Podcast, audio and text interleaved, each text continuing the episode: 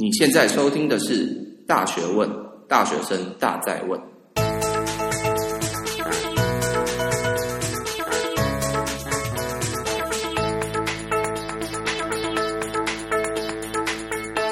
Hello，各位大家好，欢迎收听《大学问》，大学生的大在问。我是主持人查理，我是 RC。好，那 RC，今天我们的主题是什么？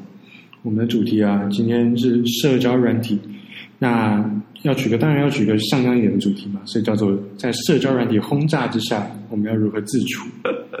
OK OK，好，取个炫炮名字，希望点阅率比较高。嗯，好的，那今天我们有一个小游戏要玩，对不对？那今天的小游戏就是我们想要把我们的冗词赘句减少一点，因为之前很多听众就反映说我们讲话很口语啊。可能有很多冗词赘句，所以今天我们玩一个小游戏。那如果我们讲到然后或者那个像这样的冗词追句的时候，我们就会互抓，然后看最后在我们这个 episode 结束的时候，到底谁的冗词追句比较多，对吗？那很简单了，一定是你被我抓到。哦，算了，我不敢讲了。好的，那我们就开始吧。你这样。是不是我讲的不是？应该是现现在我根本不敢讲话，因为我怕有冗词赘句。好的，那我就开始吧。第一个我们要谈论就是为什么社交软体那么容易上瘾？大家多多少少都有社交软体上瘾的经验，不应该说大家啦，应该说蛮多人都会有这种情形。对对对，在座的不是在座，就是听众。嗯，可以自己想想看，是不是自己也有这种情形？嗯，没错，我是承认自己，其实我还好啦。说真的，我隔壁这次应该情形比较严重。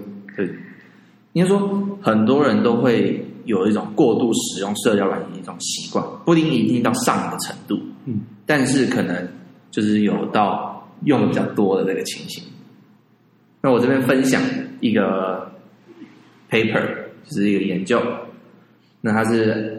哈佛大学的一个研究，二零一一年的这篇研究发现，他们的受试者当中使用社交软体的时候，大脑内部的反应就有点像是发生性行为或者是吃一顿大餐的时候的大脑反应，嗯，就是非常的有快感，嗯。然而，如果是正常的人与人之间透过讲话的方式互动、聊天的方式互动的时候，所激发的脑的区域。却是跟这个不一样的。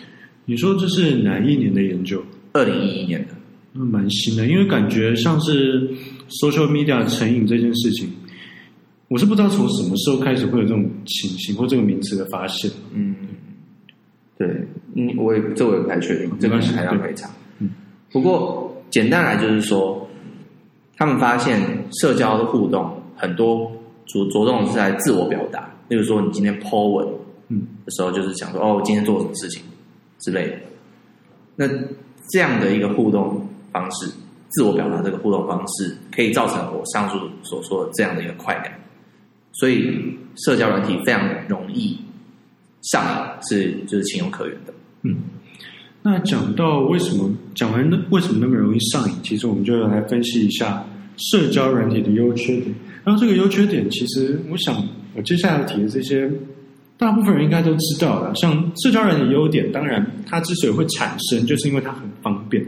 我们尤其是我们在联络讯息的时候，就是如果用同一个平台的话，我们就可以就像用 Facebook 嘛，现在存在的 Facebook，然后 Facebook 绑着 Messenger，所以我们以往可能需要什么 MSN 来做讯息的一些传递，然后用部落格来发表一些自己的信息。可是现在用一个 Facebook 或用一个 Instagram。基本上就可以做到这种情形，就很快，就很快速，很方便。对，再来就是经济发展当中，其实社交软体是一个很大的一个经济体。然后这个就是兹事体大，我就不在这边详细讲。反正它它是一个大市场，对，是一个很大的市场。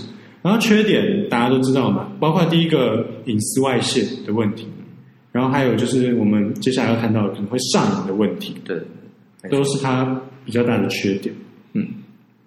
好的，那接下来我们要分享我们的一些社交软体的一些使用经验，比如说我们如何去避免上瘾这件事情等等。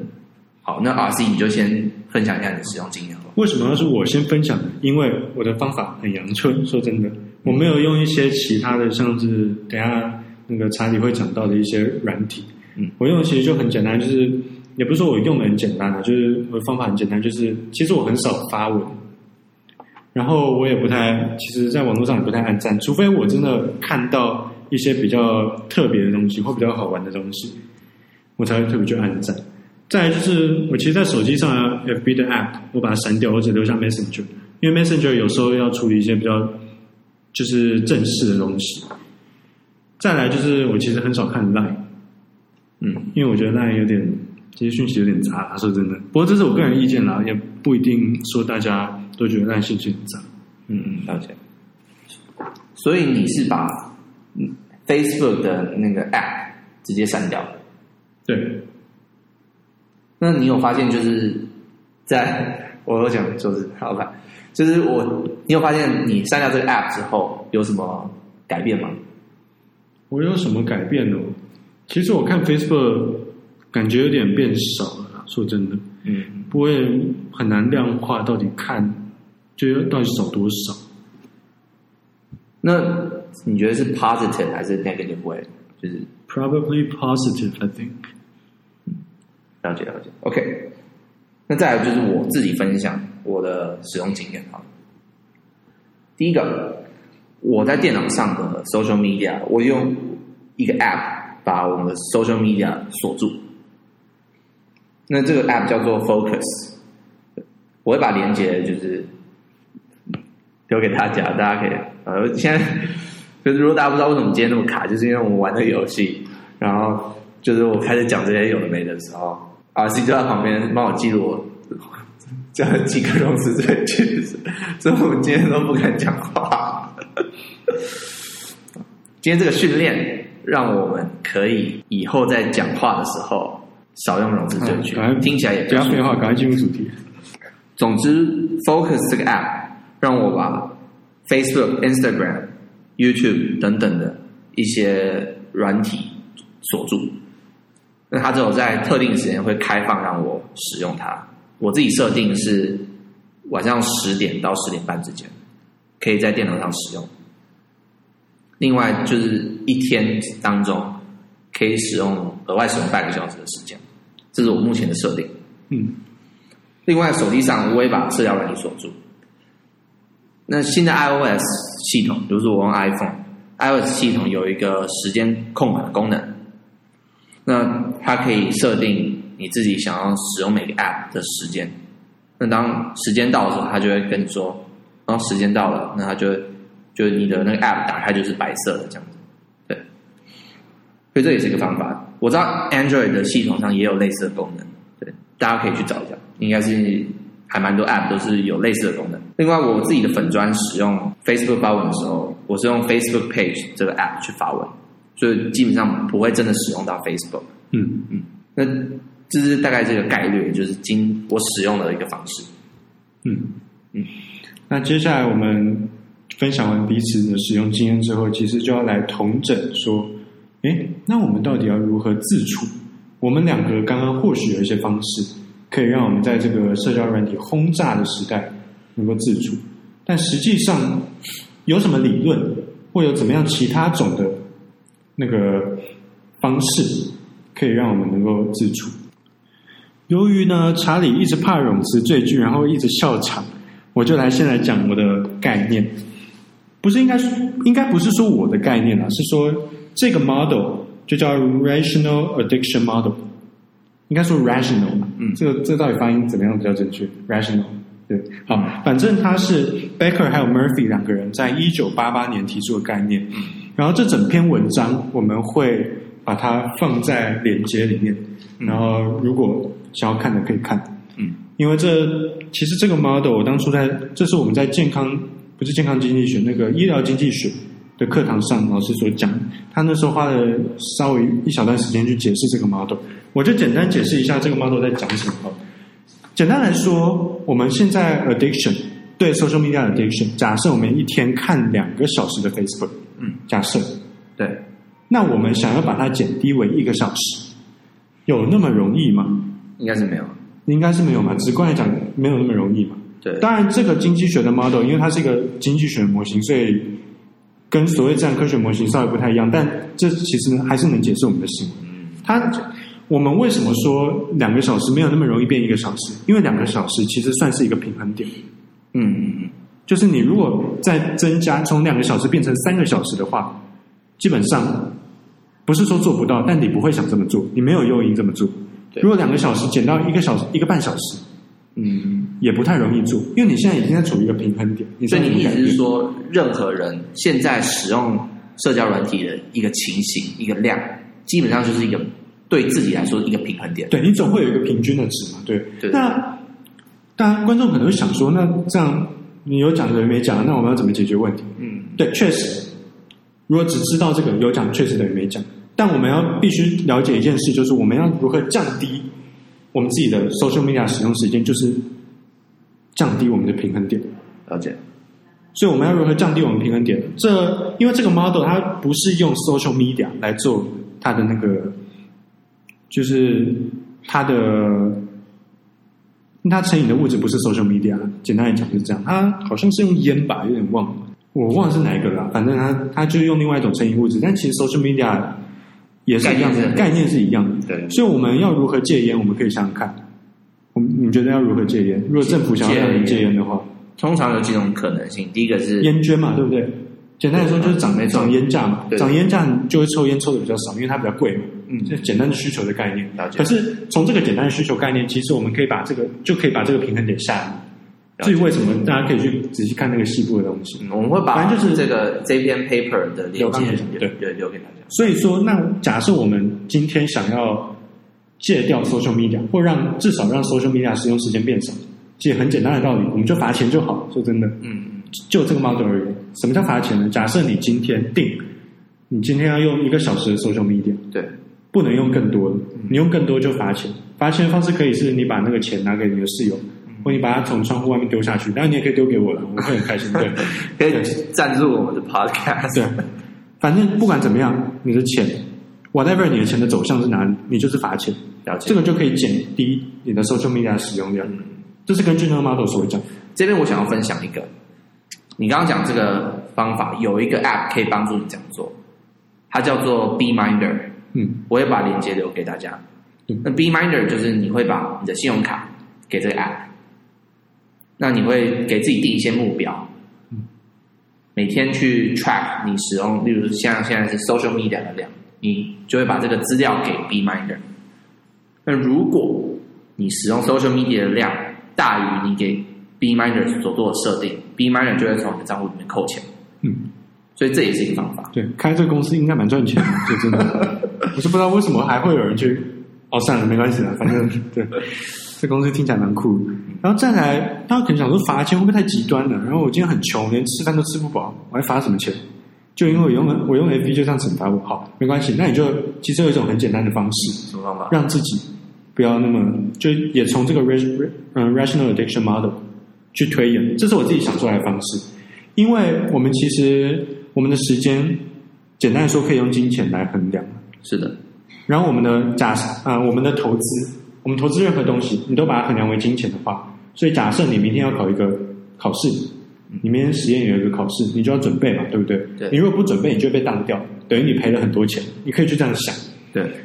所以你要怎么样让自己 social media 变少？有一个跟罚钱类比、等同类比的方式，就是你把自己弄得很忙。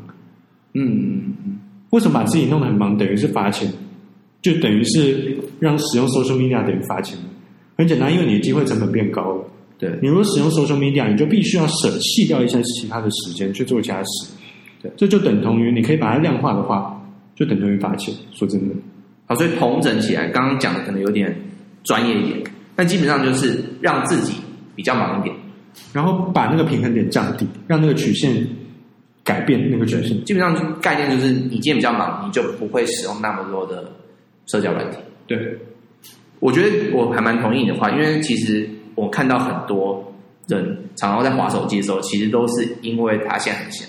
对对，像我昨天，因为我们今天有一个考试，嗯、我昨天就没什么在滑 FB。说真的，对对对。当然说那个考试内容有点，嗯，其实也没那么多啦，但其实有点困难。说真的，嗯、所以我就我就很紧张，因为我上次考不好，我这次就要考好一点。对对对，所以我就很紧张，一直在准备，我就没有时间在那边滑我 FB 啊。对，考试片都看不完，我考试算是一个比较，就是自然就会有的一个让你不去滑手机的一个方法。但是在其他时候，我们也要找东西去做，对，让我们自己花在比较无意义的社交软体上，花少一点时间。嗯嗯，好，对，这个 model 其实还蛮有趣的。嗯，那另外一个我想要分享的就是叫做 FOMO，FOMO，Fear of Missing Out。嗯，意思所代表的就是。我们因为怕自己没有划手机或划社交软体，就失去了什么？例如说啊，有件事情我没有 follow 到，等等。这常常是使用 social media 很多人所拥有的一个现象，认为自己如果今天没有滑五分钟的手机，就会失去跟某个大新闻。那搞不好我就失去那个抽奖机会。对，类似这样讲，就是。哦，抽奖机会没有的。哦，对，刚刚好像没特别提到，我发文主要是发抽奖文。对对，不过很有趣，很多人就是因为怕说有一些机会丧失，所以就想到就快点划手机，想到快点滑手机。那这就是上瘾的一个第一个步骤。所以要如何解决这个问题？第一个，我们要认知到 FOMO 是一个假议题。嗯，也就是其实我们没有滑 social media。不会对我们的生活影响太多，嗯，那你一定会想说，有没有什么证据可以佐证？其实还蛮多的。我想要分享一个我很喜欢的一个 YouTuber，叫做 Matt d i a v e l l a。那他是一个 YouTuber，他就算是一个网红，所以其实他依赖社交软体做他的这个事业，可以算是还蛮明显。他一定需要 social media 作为他事业的一个辅助。嗯，然而。他在前几个月就做了一个挑战，他三十天不使用社交软体，他只有发 YouTube 的影片，然后去跟粉丝互动等等，他就并没有做。然后他 FB 就被关爆，没有，并没有没有这样没有这样。那发生什么事情？他竟然发现他在不使用 social media 三十天的期间，他的 YouTube 的观看次数反而有增加趋势。嗯，然后他最后说，可能是因为他发的影片本来刚好那时候就是那个影片就是比较 popular 的影片，嗯，对，所以他不认为是因为不使用 social media 让观看数暴增。不过他认为这应该是两件事独立事件，对他他是应该是独立，他认为应该是独立事件。不过他很明显的感受到，他不使用社交媒体，其实对他的事业并没有影响太多。嗯，即就像是这种。很需要社交软体这种网红，不使用社交软体，影响都有限。何况是我们平常也不是什么网红，那我们不使用社交软体一下下，其实对我们不算了。我有粉专，但是没有到一个网红程度。嗯，对。如果不使用社交软体，其实影响也没有那么大。简单也是这样讲。嗯，对。那我还要分享一个，就是我也蛮喜欢的一个部落格，就是叫 The Minimalist。嗯。那 The Minimalist 是两个极简化大师他们写的一个部落格。嗯，那他们自己也有一个 challenge，应该不算 challenge，有点像他们一种生活方式。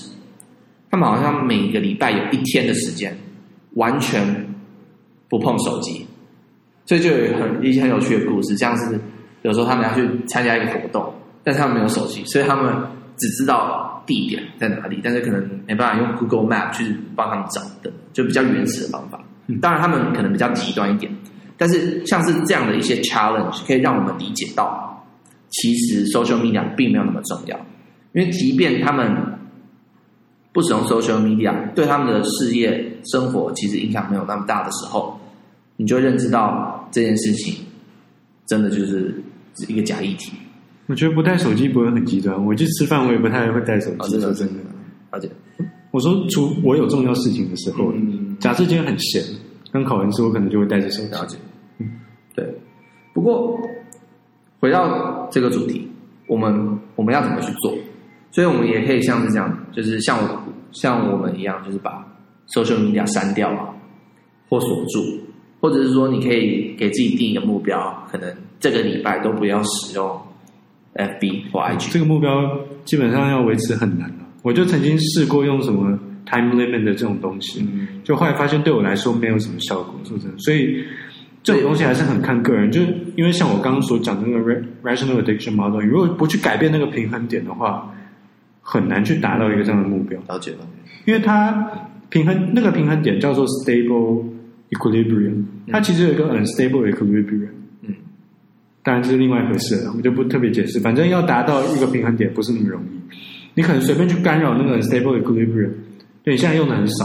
嗯，好，我不知道这样讲算不算 stable equilibrium，反正就是要改变不是那么容易，说真的。就你所以你透过这个透过这个 model，你觉得没有那么容易？对，当然这个 model 并不是什么科学的什么证据还是什么，嗯，你可以把它视为一种经验主义的产物或者一种来解释人性的东西，它并不一定是是。适合用在全部人了解，但是它其实是一个很可以解释人性的一个方式。我同意，我同意。不过我自己也觉得，像是如果认知到 formal 是一个假议题的话，其实对于我们使用社交软体一个需求也会大幅降低。那我也我是认为可以改变平衡的，但我觉得就像 RC 所讲的，这应该可能不是每个模型都可以符合到每一个人。它改变平衡好像不是改变曲线，我觉得像是改变斜线哈。这个自己翻文章了，我不讲，不细讲，太难了。讲很多专业的东西，不专业了，我觉得还好，这个还蛮直观好懂。反正总之，统整一下就是，RC 认为你要让自己变忙一点，可以降低你使用 social media 的频率。那我自己则是认为，如果限制自己，强迫限制自己不要使用 social media，你就会发现。其实你也没有那么想要用 social media。其实说到变忙，很多人会觉得说生活那么忙干嘛？其实我不是说生活要很忙，但 social media 就是会让你在很忙的时候会去 waste time 在那些东西上面。所以不是说自己把自己搞得很忙。如果今天没有事做，你能也能赚赚大钱发大财，但当然很棒，你就可以天天滑 FB，其实没有什么错。你知道眼睛不要受伤就好。对对对。问题就是因为它太容易让我们浪费浪费时间。嗯，没错，我同意。好的，那今天我们这个主题就差不多了。不过我们最后我们想要多一个小主题，就是我们想要怎么多那么多奇怪的东西？我们试试看，就是每次每个 episode 最后我们就会分享一些我们小的体悟，这样子就是跟主题不一定有关系，但是就是额外的小体悟。好那 RC 你今天要分享什么？我今天就是突然想到一个小分享，就是我最近因为我们学校。最近的超商不是最近的超商，也就一个超商。超商跟学生之间有一些小冲突的东西，当然跟我跟我们无关啦，跟大部分人无关。嗯，可是就是在网络上有一些乱骂的情形。嗯，总而言之，因为骂的地方都是我们所谓的靠北版或黑特版这种东西，了解。所以其实我们如果有在追踪靠北版或黑特版，我我是没有追踪这个专业的。嗯，我在追踪那些都都稍微知道。我虽然没有追踪，我大概也很清楚。就是这个上面，他们不会有什么太正面的东西。对，个人觉得吧，通常只是一些抒发，所以一些负面情绪，抒发负面情绪的东西。假设说你觉得看这些负面情绪，觉得心里很爽。嗯，其实我没有太多可以让你爽的事情。像假设说，像我喜欢看棒球，我就会看一些球员的 highlight，highlight 永远看不完，因为这个影片永远看不完。说真的，那你可以变得很爽。找别的事做了，不要再靠为什么为什么看靠北方？我说真的有点徒徒增自己生活的负面情绪，不是一件好事。嗯，这自己个人感觉啦，可以反驳我没有关系的。OK，好，不错不错，想分享。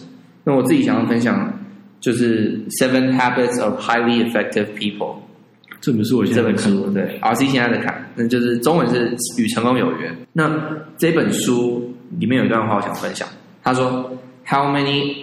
On their deathbeds wish they'd spend more time at the office or watching TV? The answer is no one.